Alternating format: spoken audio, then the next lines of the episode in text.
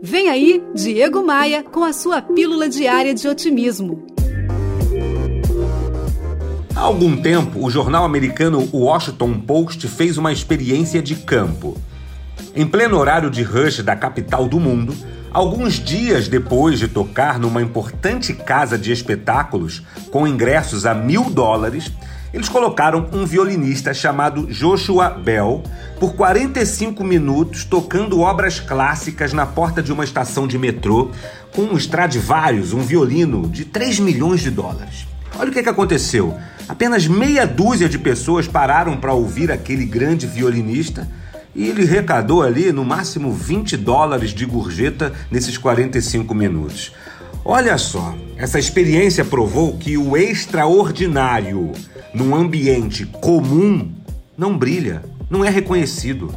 Existem profissionais brilhantes que não recebem recompensa de acordo com o seu potencial. E aí, quando saem desse tipo de ambiente, florescem, crescem.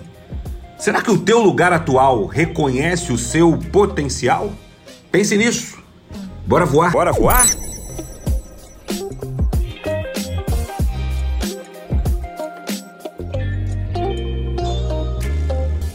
Ah, eu tenho um recado para você. A rede de hotéis Vila Galé está trazendo para o Brasil o show da fadista portuguesa Cuca Roseta. Todos os hotéis Vila Galé no Brasil inteiro receberão esse show e eu estarei lá no Vila Galé, Rio de Janeiro, no dia 4 de maio, para prestigiar essa fadista incrível. Cuca Roseta no Brasil, você entra no site vilagalé.com e adquira o seu ingresso.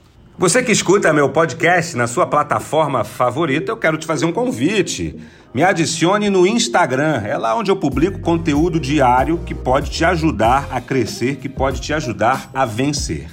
Esta temporada do Bora Voar é um oferecimento da Academia de Vendas, a plataforma de treinamento onde a gente reúne a elite do empreendedorismo e do universo comercial. É também um oferecimento da Tupan, um token diferente de qualquer outra criptomoeda que você investe, gera dividendos e ainda protege a Amazônia. Conheça a Tupan, tem um link aqui no podcast para você. E também é um oferecimento da V3 Rental, incríveis casas de férias no Rio de Janeiro. Vem comigo, bora voar! Você ouviu Diego Maia e sua pílula diária de otimismo.